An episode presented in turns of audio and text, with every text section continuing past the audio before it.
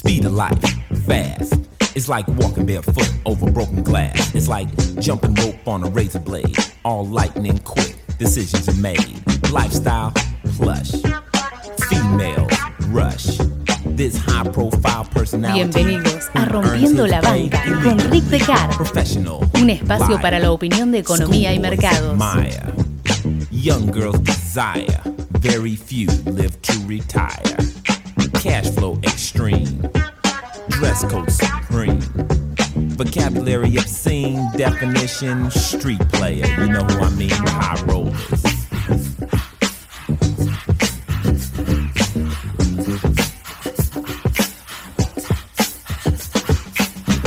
Yeah, the high rollers, street hustlers, fast money, fast life.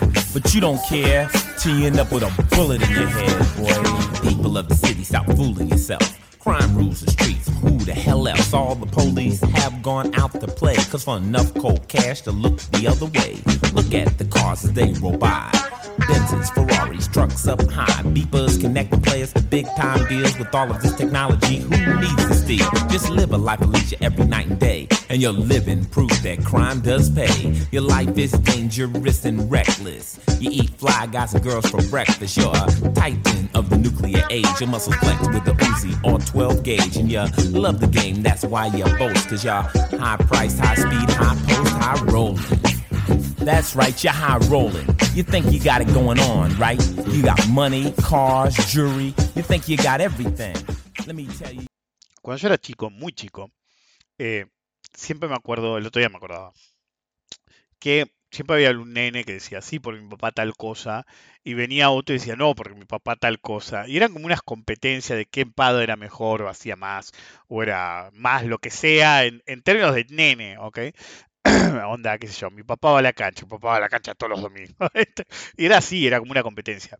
Eh, y a mí me causaba mucha gracia, incluso de chiquito, eh, porque era como yo los miraba como diciendo, ¿y cuál es la onda? Pues yo tengo papá, bueno, tenía, obvio, pero a mí me criaron mis abuelos. Em, entonces, no entraba en esa competencia ridícula de quién era mejor padre que el otro. Si para uno siempre el, de uno va a ser mejor, ¿no? bueno, en, en, la vida de adulto vi exactamente lo mismo. sí, me acuerdo que estaba en la universidad y uno decía, ¿cómo te fue? Me dice con 7. Este, yo, yo me saqué un 8. Este. Y, vos que te sacás, yo me saco un 9. y por ahí le preguntaba a alguien como, si vos te un 10 me saqué. Pero así, normalmente el que tiene resultados extraordinarios, no para darme corte, normalmente no, no, no, lo evalúa de otra forma. Okay. El que se saca siempre 10, viste, es 10, ok, no, no. Pero claro, el, que tira números así, no sabe cómo, cómo fue el examen. Este te tiran números, decía, te verás también. ¿Cómo te fue los otros? anyway, eh, la vida y, y, el mercado son similares porque somos parte del mercado y el mercado no es diferente. Siempre hay uno que quiere ser más que el otro. Por ejemplo, me acuerdo que una vez, si estoy hablando de principios de los 2000, eh, alguien me preguntó a mí, ¿cuánto sabes de mercado? Yo, ¿Hace cuánto estás? Y digo, mira, yo me considero profesional de los 17, así que algo más de 10 años. Y normalmente fue una pregunta inocente de alguien en una charla que di. y no saben, al día siguiente estaban todos, ¿cuántos años de bolsa tenían?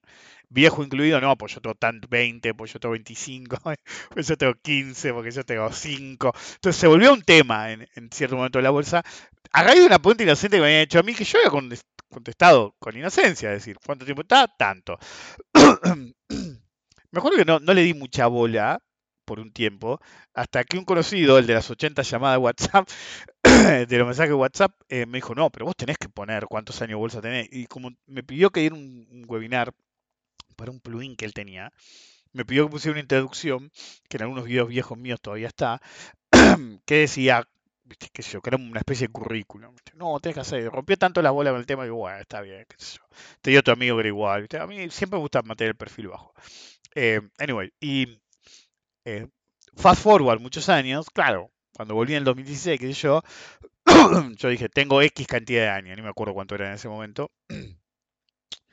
Ahora más fácil, durante un año es más fácil contar porque tengo 50 desde los 17 y es fácil, 33. eh, sí, 33, ok, el número X. eh, llegué. Y mm, bueno, entonces apareció un tipo en el 16 o 17, un lado, y no, no tenía un carajo. Alguna vez lo he mencionado, no voy a decir exactamente cómo se llama, está muerto ahora, se murió literalmente. Em, pues era grande. Y, me acuerdo que esto lo conté varias veces, eh, van a entender, los que escucharon todo mi podcast van a entender la referencia enseguida.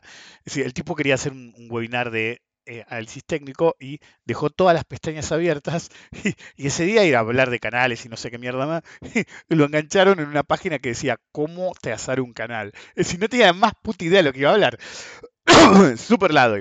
Pero me acuerdo cuando apareció hizo mucho ruido, porque tenía, viste, eh, pues, viste, es como siempre, da su opinión gratis y no le y no pide nada a cambio, qué sé yo, bla, bla. Lo usaban para bardearme a mí, ¿no? Y a otros.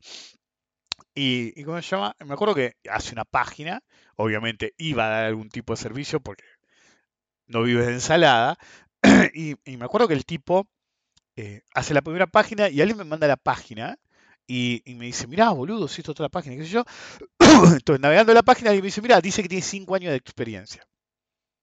Sí, bueno, no es mucho, pero bueno, tampoco es tan poco, le dije. La, vida útil de un operador en el mercado. Ok, entonces, sé yo, pasa un mes o dos meses, el tipo ya tenía más alto perfil. Vieron cómo son a los lados y siempre los manejan hasta que se enojan con ellos. Entonces, claro, tenía un montón de seguidores, qué sé yo, un montón de ruido, qué sé yo. Me acuerdo que había contratado un gato y le había escrito en el culo algo y, lo hizo decir el nombre de él, qué sé yo, bastante lamentable. Eh, bueno, en determinado momento, viste, alguien vuelve a la página y dice, boludo, ahora dice que tiene 10 años de experiencia, habían pasado dos meses. Entonces empezamos a mirar regularmente. No me acuerdo cuál fue el número final, pero al mes eran 15 años, a los dos meses eran 20 años. Iba subiendo la cantidad de experiencia. Cada vez que actualizaba la página tenía más años de experiencia.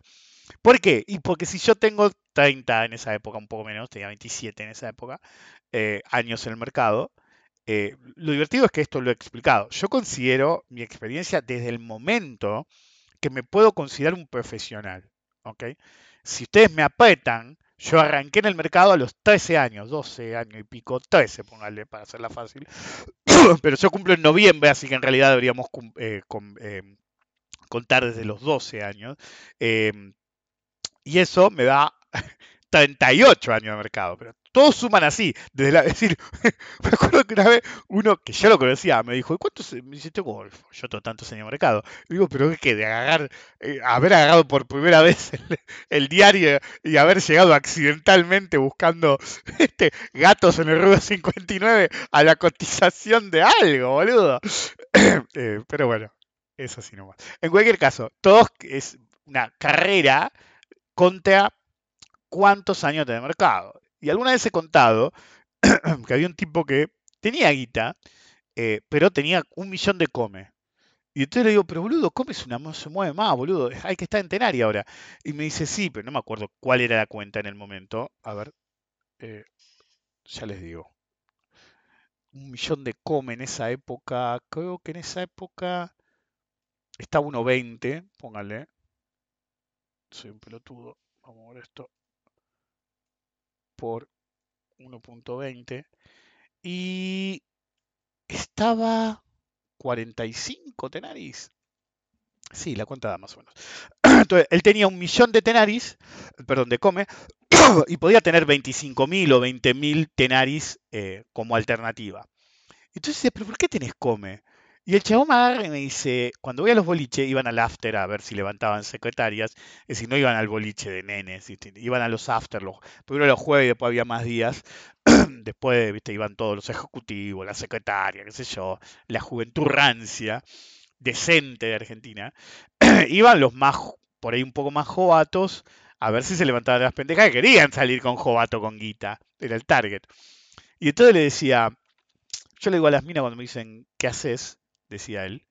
eh, ah, yo pues, soy operador de bolsa. Y, si le digo tengo 25.000 tenaris, la mina no sabe qué carajo es tenaris. Por ahí sí, pero por ahí no. Pero cuando me preguntan, le digo, sí, sí, soy operador de bolsa. Y siempre me preguntan, ¿qué acción tenés? Digo, mira, todo comercial del plata, qué sé yo, porque es el futuro, ¿viste? Cualquier verso, le digo, corto, tampoco la voy a aburrir. Y siempre te van a preguntar cuántas tenés. Y una cosa es decir, un millón de come, y otra es decir 25.000 tenaris. Ok, es decir, era una especie de ilusión monetaria del levante. Conclusión, te garpaba más decir que tenías más acciones. Y, y, eso pasaba en una época en la que todos decían, ¿cuántas acciones hay? Yo tengo 2.000 acciones. ¿De qué? De CARC. eran 2.000 pesos, literalmente. Y vos que tenés 100 tenari, pero eran 45 lucas. anyway, eh, el mercado es como la vida misma y hay mucha gente que le gusta hacer high roller, dar que hablar por la cantidad de lo que sea que tiene. Yo tengo más, es el mensaje ulterior y no habla ni de calidad ni de la propia calidad, llamémoslo así. Bienvenidos al episodio número 380, eh, tuve que mirar el número, soy Ridecar. Permítanme esta semana no hablar de política. Si no son de Argentina, no entienden hasta qué punto nos tienen podoido a todo, incluso entre ellos los más fanáticos. Voten de una puta vez, gane alguien de una puta vez y déjense de joder. Y traten de no joder por seis meses por lo menos. más allá del quilombo que va a hacer cualquier aludo que gane. Em, así que, si no se dieron cuenta, hace eh, por lo menos esta sea tercera semana. En realidad estamos haciendo de nuevo un ciclo institucional. Hacía rato que hacía solamente casos aislados. El hombre de la bolsa es... A mi ley no le gusta esto. Em, el hombre de la bolsa es claramente supermercado, cero absoluto. El anterior es claramente supermercado. Y hoy es, hoy es High Rollers. Entonces, claramente estoy en un ciclo institucional. En una época lo hacía una vez por año. Yo hacía un tiempo no lo hacía. Tengo épocas en las que voy uso una canción, tengo épocas que hago, hablo algo de la semana o de algo que me interesa, como fue en parte la semana pasada y la anterior. Em, y tengo épocas que voy al corcho y justo como el, concepto de hombre de la bolsa y ser absoluto habían estado en el corcho previamente, agarré y, dije, ¿de qué hablo esta semana? Y dije, ¿sabes qué? Voy a seguir en el renglón, que es el superior de todo. Si ahora saco una foto van a ver agujeros. de, High Rollers, que era el siglo institucionales. Eh, anyway, eh, bienvenidos una nueva eh, vez a eh, Romino la Banca y al siglo institucionales. Soy Ridecar. Permítame esta semana acompañarlos dentro de los vericuetos de la operatoria en el backstage, de cómo actúan los que, por ser amables, vamos a llamar profesionales, la mayoría no tienen nada profesional, es como la semana pasada que podría haber dicho, profesionales son los que actúan como tales. es lo dije durante años y nunca nadie pescó qué quería decir, hasta que alguien lo pescó en un, en un comentario de un video de Instagram. lo que yo quiero decir es que tienen que actuar como tales de Mileto y no como simples paquetes que solamente quieren hacerse ver o bardear. En cualquier caso, recuerden colaborar con la difusión del podcast de todos los modos posibles. Por ejemplo, eh, con, un, graffiti o pegando un ganador. Hubo uno que se hizo unas calcomanías, no sé si las hizo él o las encargó, y me mandó una foto con la calcomanía pegada. Después le voy a dar algún acceso a algo, porque fue un challenge accepted y le hizo rápido. Pero yo dije, nadie me va a dar bola. Y este fue y agarró. y, y un chico, no me acuerdo si era en México, no me acuerdo si porque justo hice un comentario al mismo tiempo. Por ahí no. Pero hubo un chico que dijo, estaba buscando alguna pared para rayar. bueno, queda el puesto más creativo, ¿ok? Por ahora el puesto del primero que lo hizo ya está cubierto. queda el puesto más creativo de la, de, del graffiti, eh, anyway. Em, no importa. Es normal en el mercado que todos quieran hacerse los high rollers. De hecho, el tema es tan viejo, sí que está en el corto hace un par de años largo, a tal punto que voy a agarrar la única tarjetita que estaba, en una tarjetita número 2, con cuatro renglones de un lado y cinco renglones del otro. y textualmente dice, por ahí tengo que agarrar alguna palabra si no tiene sentido, porque es medio taquigráfico porque es mío. Em, los agentes que llevan siempre de todo como recomendación velada. ¿ok? ¿Qué quise decir en eso? Los agentes que normalmente dicen, che, qué bien que veo tal, o hay una moda últimamente que sube algo tipo el AL30 y dice, qué poco AL30 tengo, ¿ok? Es decir, qué poco carboclor tengo, qué poco petrolera el Sur tengo. Después desaparece la compañía, no importa, tenía poco, ¿ok? El siguiente dice, el que se... Ah, este me acuerdo esto es del 16 como mínimo. El que se retiró hace años, un paquete en su momento que apareció, ahora tiene un podcast creo, que en su momento nos llevamos bien, pero demostró con el tiempo que era un paquete, que insistía que él estaba retirado. yo me retiré a los X años. y yo siempre dije, yo estoy semi retirado porque hago lo que se me canta el culo y soy independiente. Pero el que se retiró hace años, escribí acá, eh, que da asesoramiento por dos mangos, literal, tenía una lista tipo Telegram en ese momento, por dos pesos, literal.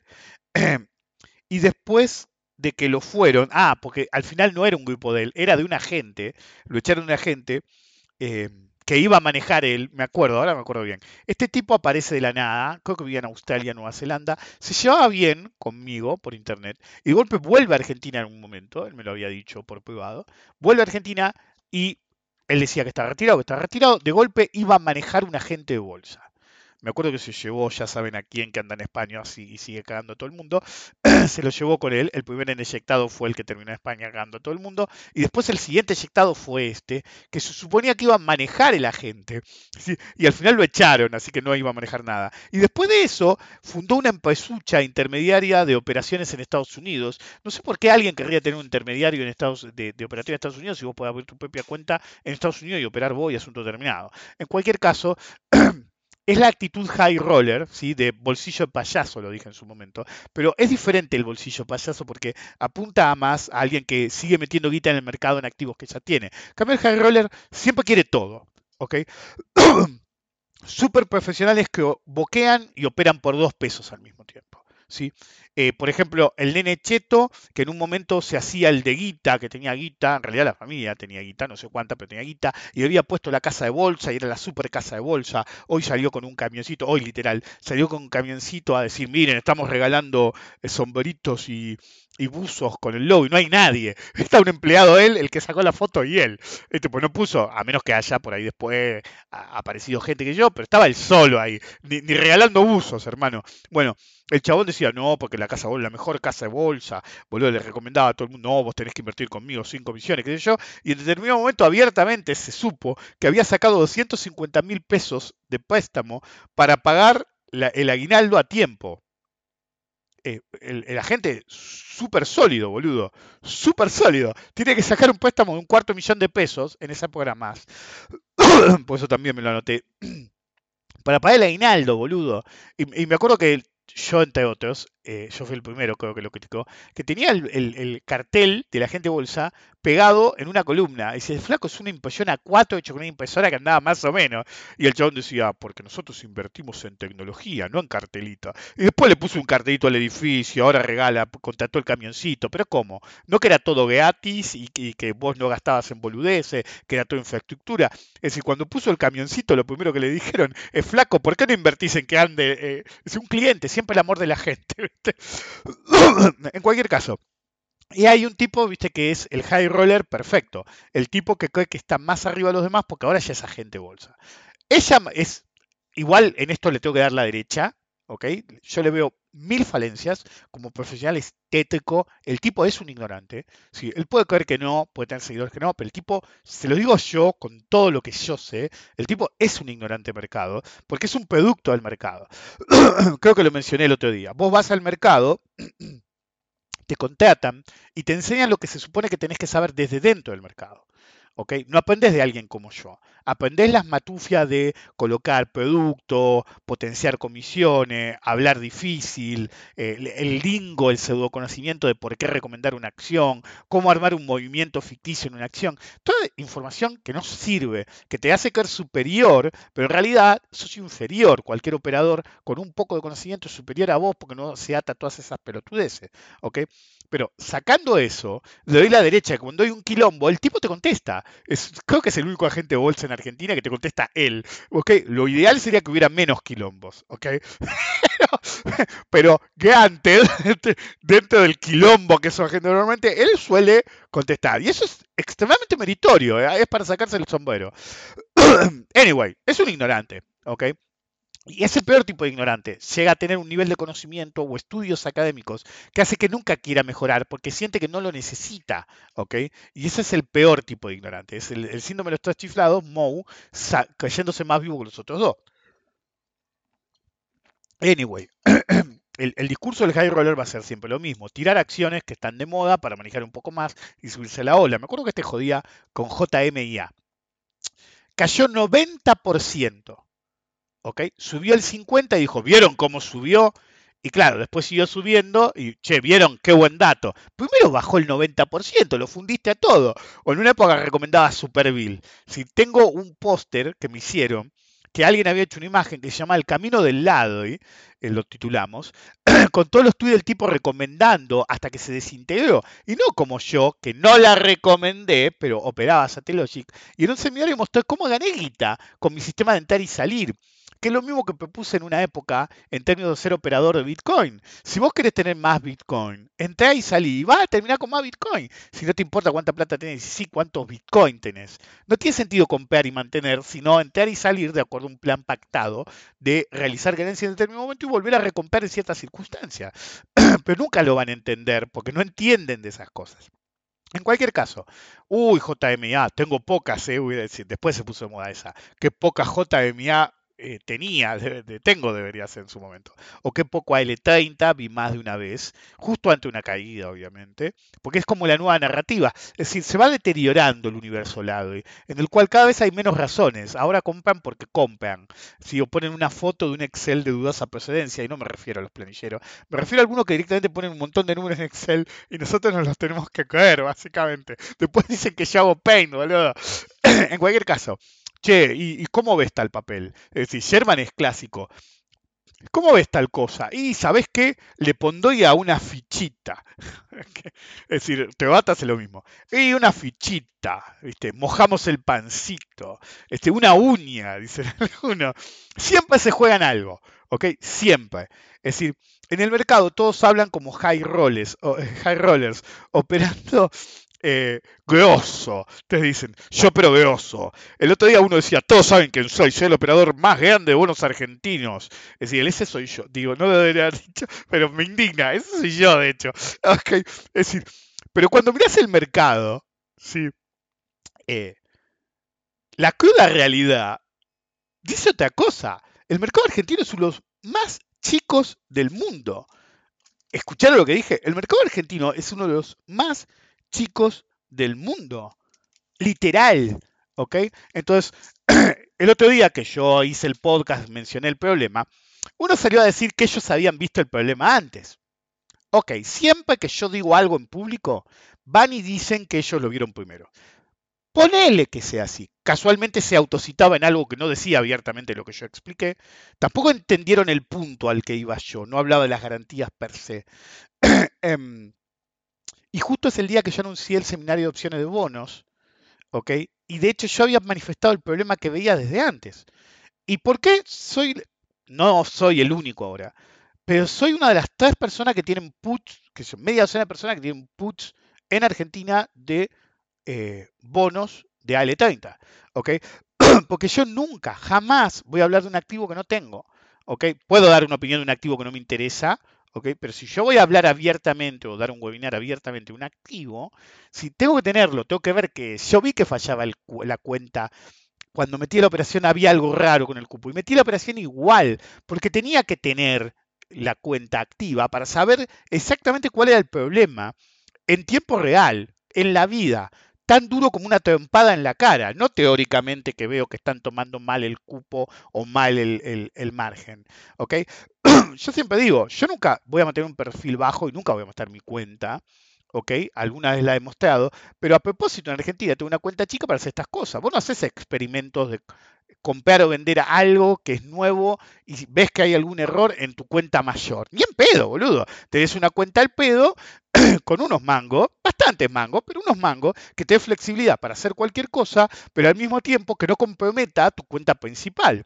Entonces, si a mí si me están tomando margen de más y tengo el margen negativo, pero nunca me pidieron margen. Entonces, en el fondo saben que hay un mal cálculo. Ya me hubieran pedido que repusiera garantías, es decir, que llevara más dinero. Tampoco estoy muy abajo, pero como la cuenta es chica y no me rompieron las bolas, trato de comprar los puts.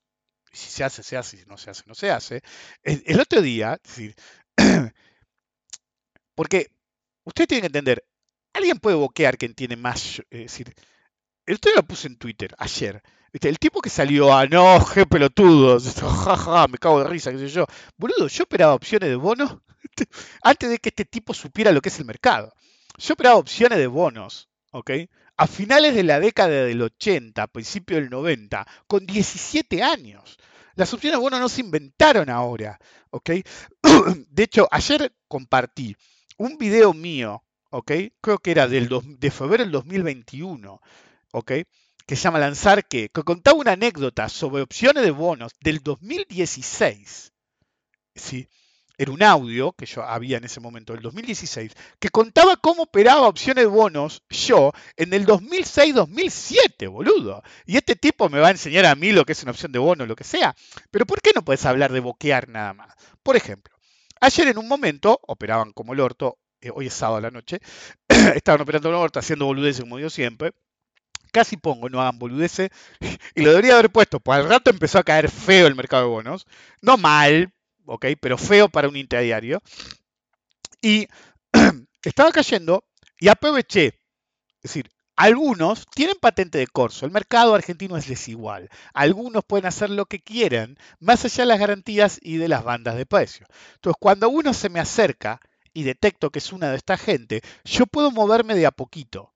Es decir, con dos putos contratos que tenía en esa base en particular, me iba moviendo una y otra vez, como si fuera cualquier posición compleja o grande, porque yo trato a un centavo como a un millón de dólares, lo dije siempre. Entonces me iba moviendo, me iba moviendo, me iba moviendo, a medida que se movía, si no, no ni iba a hablar de esto, pero no importa, eh, pero le, muestra la diferencia mía entre yo, si el burro adelante, eh, como dicen, y los high rollers que se hacen los expertos en opciones. Entonces, me voy subiendo, me voy subiendo y yo le comentaba a unos conocidos que estaba indignado porque decía, en el mínimo, creo que fue 22.700 y pico, pero cuando estaba eh, 21.800, el L30 creo que fue, eh, el bono tenía un valor intrínseco de 1.200. Falta más de un mes y medio para el vencimiento. el valor intrínseco era 1.200. ¿ok? Sí, voy a abrir una planilla a propósito. Porque fue como quedó el mercado. quedó en el rebote, ¿ok? 1200. Eso significa que no puede valer 1200. Como mínimo tenías que pagar 1200. ¿ok? Pero en realidad en ese momento el lote valía, tenía que valer, tenías que pagar como mínimo 1500. Como mínimo. La base 23.000 call y put es una menos operadas, lo cual te demuestra que tan, poco profundo es el mercado al hacer que varios días no tengas eh, base at the porque siempre es la más cercana y la 23.000 no te opera, te opera la 22.000 y la 24.000. Entonces, por días no tenés o, o at en general o straddle de referencia, lo cual es un indicador de eh, qué tan sano es la cadena de opciones que estás operando. ¿Ok? es decir, así, anoten. Si vos tenés que tener una, es decir, si vos tenés un lote que vale más de 22.500, un, una subyacente, y tenés 22.000 y 23.000, en el momento que vale 22.501, ¿sí?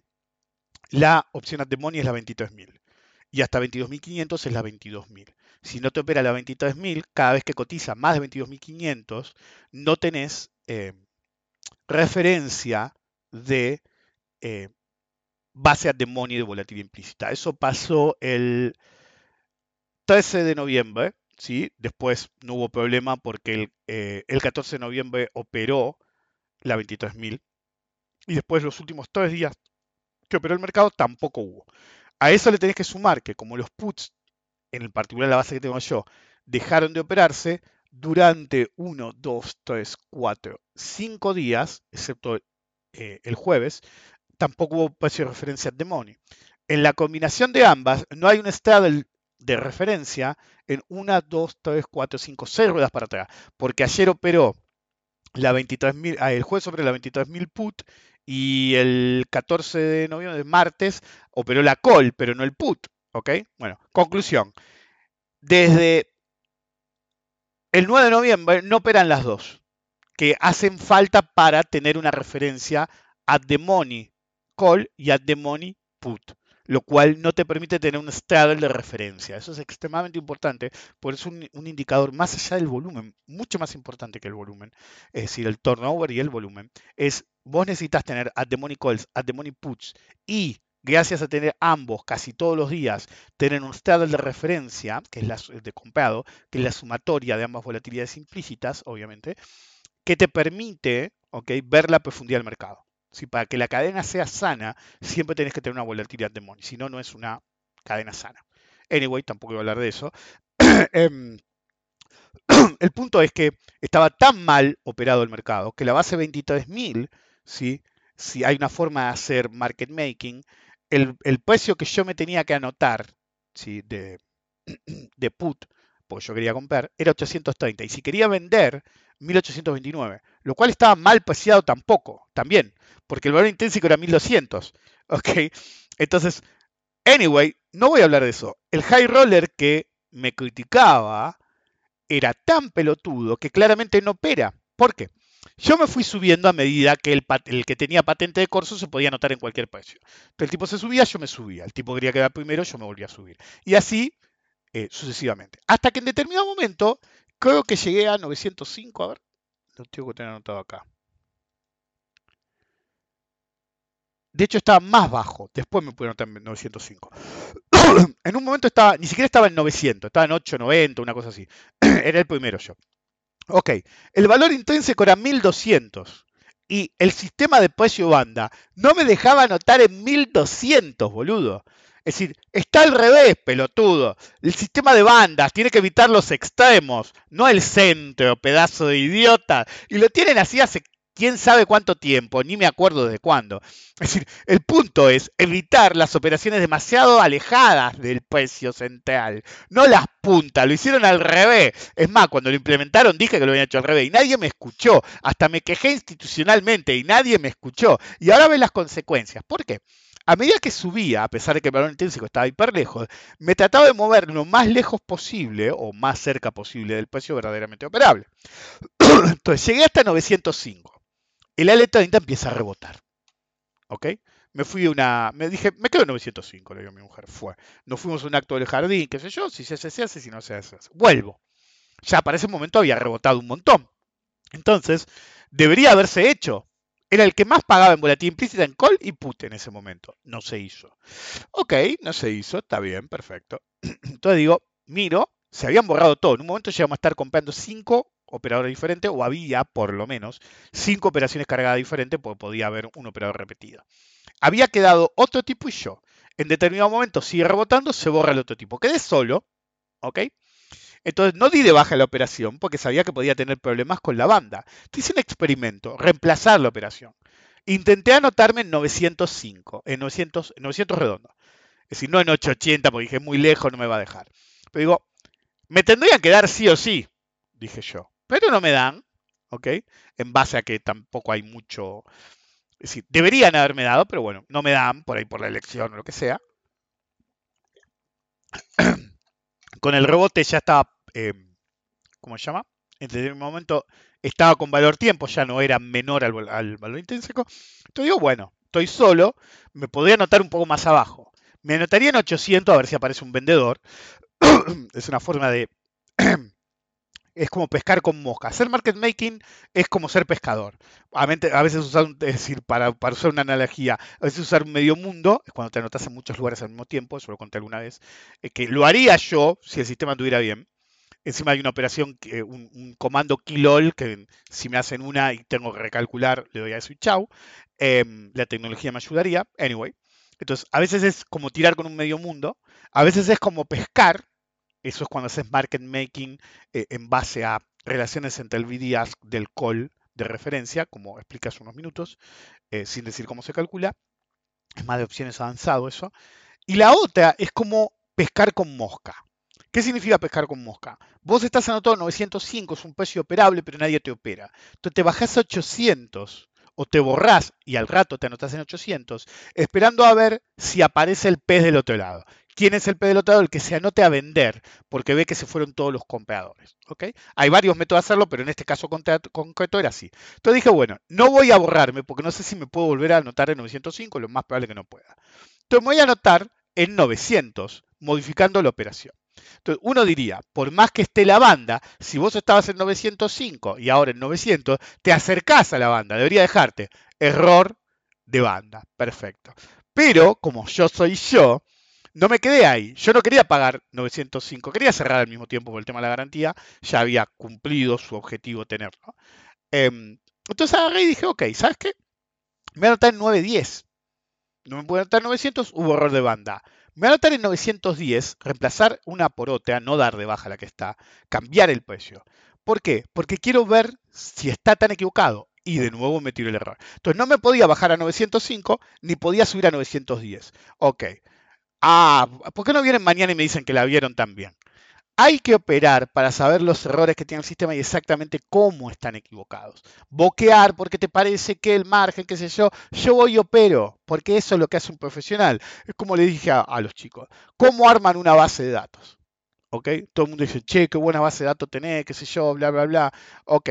Junta las volatilidades implícitas de, por ahí alguien lo empieza a hacer ahora, pero ya es cagaron, porque días para atrás la tengo yo solo día por día, noto cada número de la volatilidad implícita por base, calculada por mí, obviamente, la volatilidad histórica, fecha, cuánto valía el papel, cuánto vale, si hay at money, si no hay at money. Un montón de métricas que las tengo yo solo.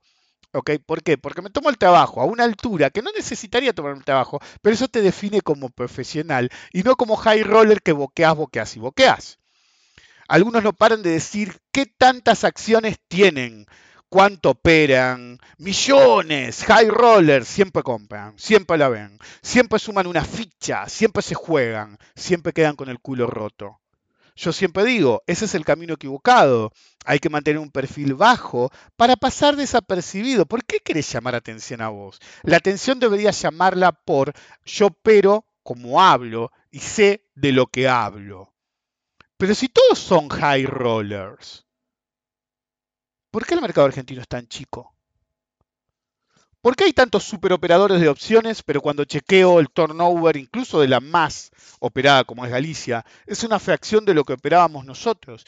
Y estoy tomando en cuenta, antes de que alguien lo diga, estoy tomando en cuenta en los valores de dinero, ya que Galicia no vale 2.55 como antes, o Asindar, valía 5, o cuando Tenaris operábamos valía entre 80 y 120, antes valía menos obviamente, pero es decir, tengo en cuenta ese factor. Entonces yo miro el mercado de opciones, hay un montón de gente, no solo los planilleros, hay un montón de gente que te dice que opera cientos de lotes, ¿ok? Y yo miro y eso no se responde con la realidad del mercado. ¿Y saben por qué es muy buchón el mercado de opciones? Porque no hay over the counter en el mercado de opciones, todo pasa por mercado. Entonces, cuando ves el volumen es la realidad. No puedes decir que te transfirieron los bonos, no podés, los lotes en estos casos, que operaste over the counter, que operaste vía MAE. No, papá, todo pasa por ahí. Entonces, si ahí no hay volumen, ¿dónde están todos esos que superoperadores? Yo se les digo dónde están. Es el tipo o tipos que se pusieron a bardear sí, en mi caso, y a decir que ellas la habían visto antes. Pero no hay tanta gente operando bonos, de, opciones de bonos. Entonces, estás boqueando, no lo hiciste, decís que lo hiciste, decís que lo viste. Ponele que lo hayas visto, ¿ok? Ponele, no tengo ningún problema, ponele que lo hayas visto. No digo que no lo puedas ver, no digo por, no, no, no veo por qué, pero ¿por qué no lo manifestaste públicamente? Y no me refiero a un tuit oscuro entre tus amigos o comentarte en un Telegram. No, a todo el mundo, como hago yo, cada vez que veo algo raro, lo digo en el mercado. Para que lo escuchen todos. Casi todo el mundo o escucha mi podcast en el mercado argentino o le comentan lo que dije. Fíjense, hasta la gente que piensa que soy un idiota, porque no le podés caer bien a todo el mundo. Ya lo voy a atender en el episodio 400, iba a ser el 300, pero no me aguanté a usar la referencia del número 300, así que quedó para el 400. Estamos ahí no va, ¿eh? es decir, todos me escuchan. Entonces, cuando yo veo algo raro o me comentan algo raro, lo hablo acá. Cuando veo una oportunidad, ¿sí? más allá de que obviamente para gente que me tiene contratado, es mi clienta, eh, gente clienta mía, obviamente siempre les voy a dar el dato antes, es decir, pero no es un dato, no es ilegal, simplemente es, yo agarro, veo algo, lo opero yo, le comento a la gente que conozco, lo hizo toda la gente que conozco, y después lo digo abiertamente, como cuando me cambié a L30 a L35, y sale el Quan Wannabe el otro día y me manda una captura de que el tipo hace un gráfico de la distribución normal del L30 a L35 y dice, hay que cambiar por L30 a L35. Nadie se dio cuenta que ese tipo es un ignorante, que no sabe un carajo de mercado ni de matemática, no se compara con la distribución normal algo así, la distribución normal es para algo más. Este, no, no funciona así. Es como, me acuerdo que un conocido mío decía, eh, si voy a dar una clase, sí, ¿de qué? No, cualquier pelotude. Es decir, Entonces se para ahí y dice, dilema del prisionero. ¿Y, qué y yo le dije, boludo, ¿qué tenía? Me cuenta, ¿no? Y dice, ¿qué tenía que ver el dilema del prisionero? Nada, pero queda re bien. Okay, bueno, esto es igual. No, te pone la distribución normal, te da unos números, y si hice alguna ecuación pedorra que no tiene sentido, ahí les va el repositorio, ¿eh? Bueno, el tipo pinchó, no vive del mercado, pinchó, no sé dónde carajo enseña, que yo, qué capo, ¿eh? Después, en un momento hizo libros tomando las cosas de internet, plagió. ¿Usted se cree que se tomó el trabajo hace todo eso como hace Álvaro? Olvídense. El tipo abiertamente hasta encontramos de dónde, me acuerdo en un momento, de dónde había plagiado pedazos de su libro. Solamente había puesto los ejemplos y algunos. El tipo el gran libro de Python o no sé qué verga había hecho desde el... Ah, qué buen libro, me lo voy a comprar, qué sé yo. claro, tenía imprenta, no había laburo y empezó a imprimir su propio libro. Me parece perfecto. Pero plagiaste a morir, hijo de puta, ¿eh? No sabe un carajo el chabón. La distribución normal para arbitrar el 30 y el 35. Y yo ya lo había dicho antes, que se que el tipo no me escucha. ¿Ok? Entonces se analiza cuantitativamente de otro modo y extremadamente simple el pase entre L30 y L35. El problema es que alguien que no hace análisis cuantitativo, yo le digo, yo lo hice, se lo dije a mis clientes, y eventualmente, como decía, lo termino diciendo acá también, porque normalmente hablo de lo que hago. pues lo estoy haciendo, todo lo tengo en la mente todo el tiempo. Tenés que comparar muchas cosas, no es solamente comparar si ganás bonos o no, sino tener en cuenta la posibilidad de cobrar más cupón de la L35, lo expliqué la otra vez. Es decir, primero comparás, y si gano bonos, sí, genial. Ok, ¿y por qué me voy a pasar la L35? Porque el cupón, ese step up, es más grande en el próximo cupón, genial. Y es mucho más grande que la L30, entonces te va a hacer una diferencia, te conviene la L35, genial. ¿Y cuál es tu riesgo? Tu riesgo es que no te paguen, pero es en los dos. Que hace un canje forzoso es en los dos. Pero el riesgo más grande que tenés es que eventualmente empiece a subir más el L30 que el L35 porque después del próximo pago se acerca la amortización parcial, pero amortización al fin del L30, que va a hacer que el flujo de fondos altere. Ahora, lo que cuantitativamente realmente se hace en términos de análisis cuantitativo, que es lo que debería volarles la cabeza, es no el problema de pasarse, de nuevo después del cupón, del L35 al L30 porque te va a pagar más en flujo, sino que tenés que analizar cuantitativamente cuál es el más alto flujo de los dos. Porque uno diría, es el L30, obvio, después del primer, el próximo pago es 1.8131 y 0,37 y medio el L30. Entonces dice, eh, bueno, ves, ok. Y después el próximo es 4.37, ¿sí? El del L30. Y bueno, eh, el otro sigue siendo 1.81 pero el L30 te da capital y el L35 no. Eso es algo que voy a hablar en el próximo escenario de bonos, analizando los bonos desde 1990 en adelante en Argentina y por qué muchas veces hay que preferir el bullet versus el amortizable. Y por qué cuando vos tenés bonos tan baratos, te conviene ir de uno a otro, pararte uno, esperar que te pague y ir al otro. ¿Ok? Entonces, ¿qué porcentaje? ¿Al 35 al 30? Depende de varios factores. Sí, el cupón alto llama, pero el problema es que si vos querías estacionarte en el 30 puede ser más líquido, cuando quieras volver por ahí subió mucho. Mi timing es impecable y varios días, el último por ejemplo, o sube menos el L30 que el 35, o abiertamente el L30 te baja y el L35 no, porque tengo un timing sobrenatural y sigo teniéndolo. Algún día dejaré de tenerlo, pero si a los 50 sigo sin estar cristalizado y sigo teniendo tantas ideas de timing como tengo yo todo el puto día, difícil que a los 70 me falle. Y si me falla, me fallará, pero bueno, ya tengo 70. en cualquier caso.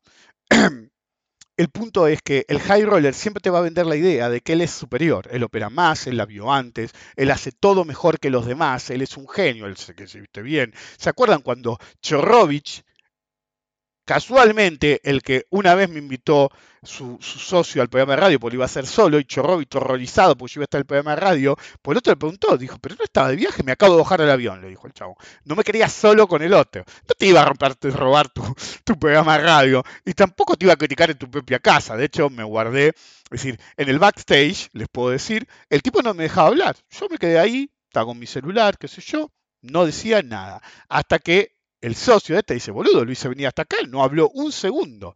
¿ok? Al otro lo tuviste en el teléfono media hora. bueno, está bien. Entonces agarró, habló conmigo y en determinado momento hablando le, le digo, y lanzás. Y me dice, ¿lanzar qué? Opciones bono, pelotudo, te lo acabo de decir. okay. Eso fue en 2016. Y ahora un pelotudo que nunca vio una opción de bono o está hace un par de años en el mercado sabe más de opciones de bono que yo. Cuando yo decía que lo podías hacer si abrías la base en el 2016, te lo decía. Y lo venía haciendo del 2005-6 en, en, un bono en peso que paga caja de ahorro. Y a finales de, de, los 80, principios de los 90, de, en el Bonex, boludo. ¿Por qué te va a lavar el orto? Pero el high roller siempre te va a agarrar por ahí. ¿Y por qué mencionaba este otro pelotudo?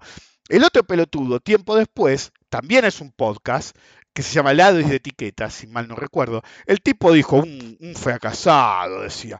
Vino al programa de radio, viste, musculosa, pelo en pecho, mugroso. Y yo decía, boludo, hacía un frío de cagarse ese, ese día, le contestaba en ese podcast. Boludo, ¿a quién carajo se le ocurre? ¿Cómo me vas a criticar así? ¿Porque estoy en musculosa hace menos que vos? High Rollers es acerca de la ropa, del auto, de la actitud, de cómo se ven, del lenguaje, ¿viste? A mí me gusta el gas, y te hablan como cheto, pues se supone que tienen que hablar así, ¿ok? Son partidarios de la ultraderecha porque es lo decente, o de la derecha por lo decente, todos los demás cagan en un balde, es decir, es una actitud de vida. El high roller está cagado de la cabeza. No es solamente acerca de que boquean, que operan, operan, operan, y después vuelve el mercado y no se opera eso, boludo. No se opera. Si, si, si el mercado operara todo lo que dicen que operan los high rollers, planillero, otros que operan opciones, los que siempre juegan una fichita, los que vienen el trade electoral, si toda esa gente que ustedes ven en Internet, que boquea constantemente todo lo que operan, operara de verdad, el mercado sería como mínimo, como mínimo, 50 a 100 veces más grande de lo que es. 50 a 100 veces más grande de lo que es. Boquean y no operan. Hablan sin saber, porque es fácil hacerlo. Es fácil. Es fácil hacerse el que vos sabés si tenés un ejército de tipos que tienen la misma actitud y se validan entre ellos. La actitud del lado y del high roller es validarse entre ellos. Y a veces ni siquiera tiene un argumento. Lo vieron mil veces, chicos. Che, qué bien veo tal activo, ¿eh? Agree. Una palabra, en inglés obviamente, estoy de acuerdo, eh, dice la palabra, eh, y listo, ya está. Sí, agree. Qué pocas sale 30 tengo, ¿eh? Sí, la verdad que yo también tengo muy pocas, se lo veo muy bien, ¿eh? Muy bien. Boludo, en el mínimo decías que íbamos a hacer Venezuela. ¿En qué quedamos? Entonces, el verdadero problema del high roller es eso. Hablan de todo lo que operan. Hablan de qué tan vivos son. Hablan de que son lo que tienen ustedes que aspirar. Ustedes tienen que aspirar a ser your own man. ¿sí? Estar realizados por su propia cuenta, no por lo que piense otro. Ni yo, ni los Ladis, ni High Roller, ni nadie. Lo que importa son ustedes y su conocimiento. Por eso me defenestran tanto a mí. Pues yo les digo, es un camino difícil, pero lo pueden seguir. No aspiren a ser ni yo ni nadie más. Yo tengo mucha ventaja, por así decir, o por ahí no, el, mi camino no es el camino de ustedes. Yo conozco gente que aprendió de mí solamente bonos, se la pasa operando bonos hace, desde que me conocieron hace 20 o 30 años, y los tipos están forrados en guita. Conozco gente que le enseñó a operar opciones hace décadas, y si dos décadas, 2003, 2005, 1990, y solamente operan opciones, y sigo en contacto con esa gente. Tengo un par de conocidos que hicieron sus propios plugins. Uno lo comercializó y la levantó en pala. ¿ok? Un plugin totalmente diferente al mío, que no tiene absolutamente nada que ver con el mío. ¿ok? El tipo aprendió de mí, hizo lo suyo, el de los 80 mensajes. ¿ok? Entonces es posible, incluso si arrancás de grande. Lo que no es viable es concentrarse en lo que dicen los high rollers. Por los high rollers lo primero que te potencian es no podés ser como nosotros. Nunca lo vas a hacer. Nos necesitas a nosotros, que tenemos el tip, que tenemos que hay que hacer, que te expliquemos cómo pensar, a quién votar, todo. Yo les digo exactamente lo opuesto. Yo les digo, boludo, solamente un loco eh, vota mi ley y no entiende que va más allá de las consecuencias económicas de si Massa es ministro de Economía o no y qué tanto quilombo puede hacer cada uno. Los dos van a hacer quilombo, chicos. Voten a quien se les cante el culo. Yo les puedo decir lo que pienso yo, pero ustedes voten a quien se cante el culo. Yo no bloqueo al que me diga, ay, yo voy a votar mi ley. Vota, que carajo se te ocurra. Voy a bloquear al tipo que me viene con un fake news o me viene a boludear. Ayer bloqueé a un flaco que conozco hace más de 20 años de la bolsa. porque vino y me quiso explicar, sí, y mi mujer me dijo, no fue tan agresivo, sí, pero lo conozco hace 20 años, no vino a meter ficha y decir solamente ley se quedó al concierto, que lo escucharon, al final no fue así, qué sé yo, fue un comentario corto, pero yo lo conozco hace 20 años, hace 3 o 4 años que no me hace un comentario y justo comentás ese, ya está, está metiendo ficha, sayonara. Otro no sé qué me dijo y neutralmente hablé mal de mi ley a propósito, abiertamente, porque sabía que le iba a saltar la ficha, porque sabía que era un lado y que me seguía hace años y siempre metía ficha, pero hasta ahí nomás para que no lo bloqueara. Además, ¿cuánto trabajo, boludo? Si total te abrís una cuenta Twitch y chau. Pero este se ve que no, que quería mantener su propia cuenta porque es un tipo de mercado. Ok, te fuiste bloqueado también. Yo no te voy a decir qué pensar. No, te no les voy a decir qué hacer. Lo que sí les voy a decir es que si dependen de la opinión de otro, no solamente van a ser malos operadores y fracasar en el mundo de las inversiones, sino van a fracasar como seres humanos. Ustedes necesitan crear su propio criterio y tomar el resto del mundo de referentes de mercado, de la vida, de la política, como eso, como referentes, pero no como referentes en términos fanáticos, él dice yo hago, no, como fuentes de información para crear un criterio propio. Y yo les digo, no necesitan estudiar todo lo que yo enseño, por ejemplo, sino lo que les interesa para realmente ser el inversor que ustedes aspiran a ser. Algunos de ustedes les chupa todo el huevo operar opciones o futuros, o no les gusta el tema del apalancamiento y los derivados, o dicen, no, esto no lo voy a hacer, prefiero ser un operador de acciones, prefiero ser un operador de bonos, u otro puede decir, prefiero poner menos guita y arriesgarme en futuros, porque el bank for the buck es mucho más importante y puede ser una diferencia grande y me chupan un huevo los bonos y me chupan un huevo las acciones y las opciones. Y otro puede decir, no, como dijiste y me enseñaste, con las opciones arreglas cualquier cosa. También, pero requiere un montón de más dedicación.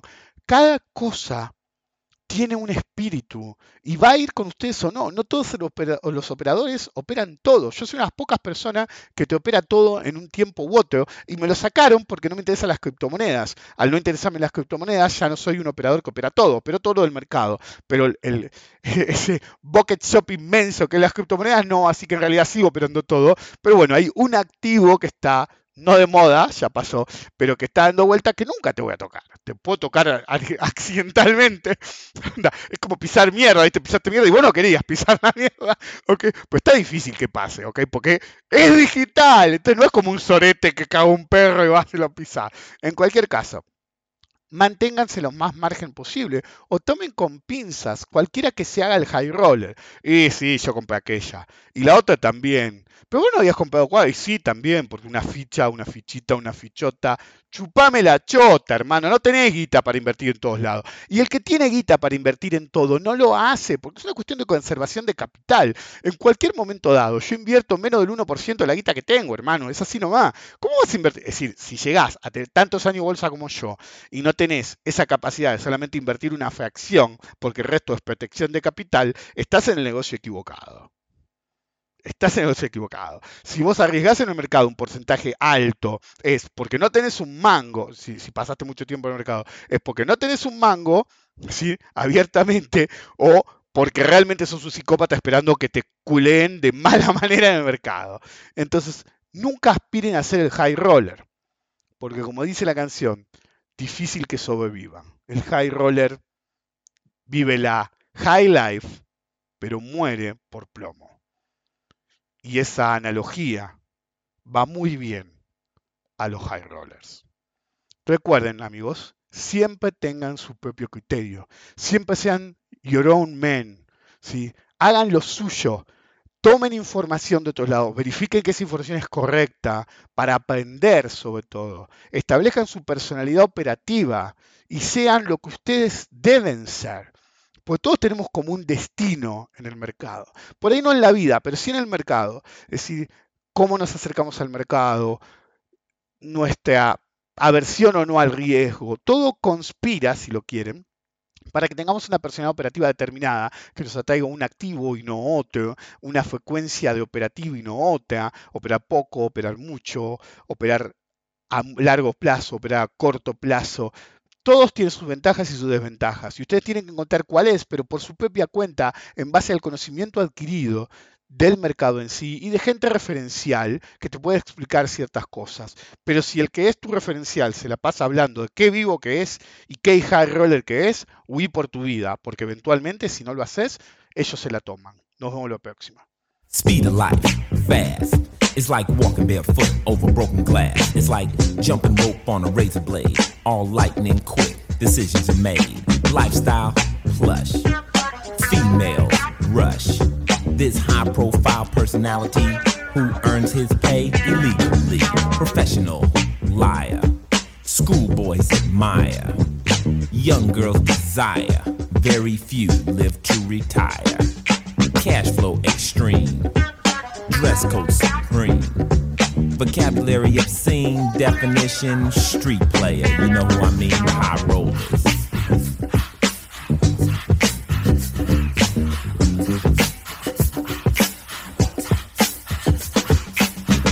Yeah, the high rollers, street hustlers, fast money, fast life. But you don't care till you end up with a bullet in your head, boy. People of the city, stop fooling yourself. Crime rules the streets. Who the hell else? All the police have gone out to play. Cause for enough cold cash to look the other way. Look at the cars as they roll by. Benzes, Ferraris, trucks up high. Beepers connecting players to big time deals with all of this technology. Who needs to steal? Just live a life of leisure every night and day. And your living proof that crime does pay. Your life is dangerous and reckless. You eat fly guys and girls for breakfast. You're a titan of the nuclear age. Your muscles flex with the Uzi or 12 gauge. And you love the game, that's why you boast. Cause you're high priced, high speed, high post, high rolling. That's right, you're high rolling. You think you got it going on, right? You got money, cars, jewelry. You think you got everything. Let me tell you, you ain't got nothing. You ain't got nothing but a one way ticket to death row. You gotta get out of the game, man, or the game is gonna get you.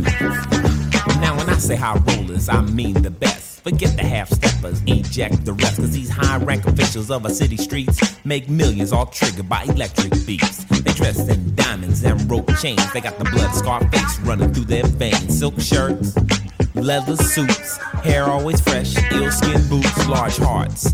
Though the sizes vary, bankrolls will take two pockets to carry. Cruising in the 500 Benz sedan with their system peaked out, rockin' pushing man. Yes, the fashion's high but hard to beat. They buy the Gucci at Gucci's, not the swap meet. Eat very well, much clientele. Whatever you need, they probably sell the high rollers.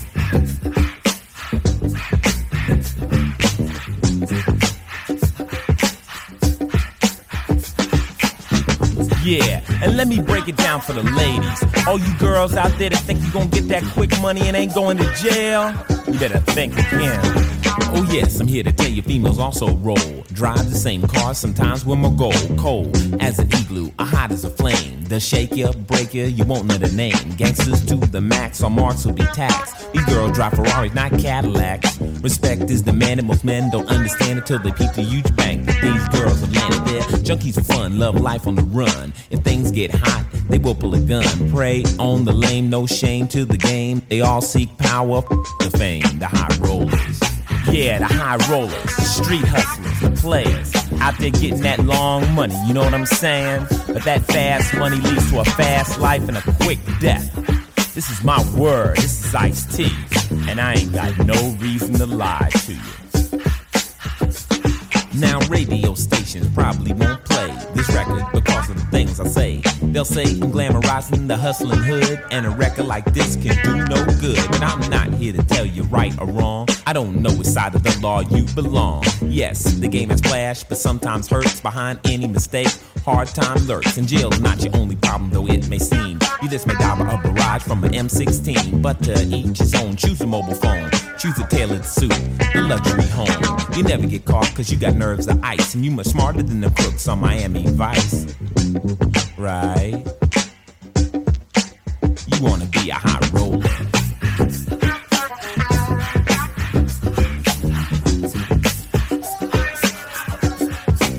You wanna be a high roller. Yo, Ice, they just shot up some brothers over there on Crenshaw. Oh man, you know who they were? Nah, they had bad cars, a whole bunch of gold and You better watch your back if you wanna be a high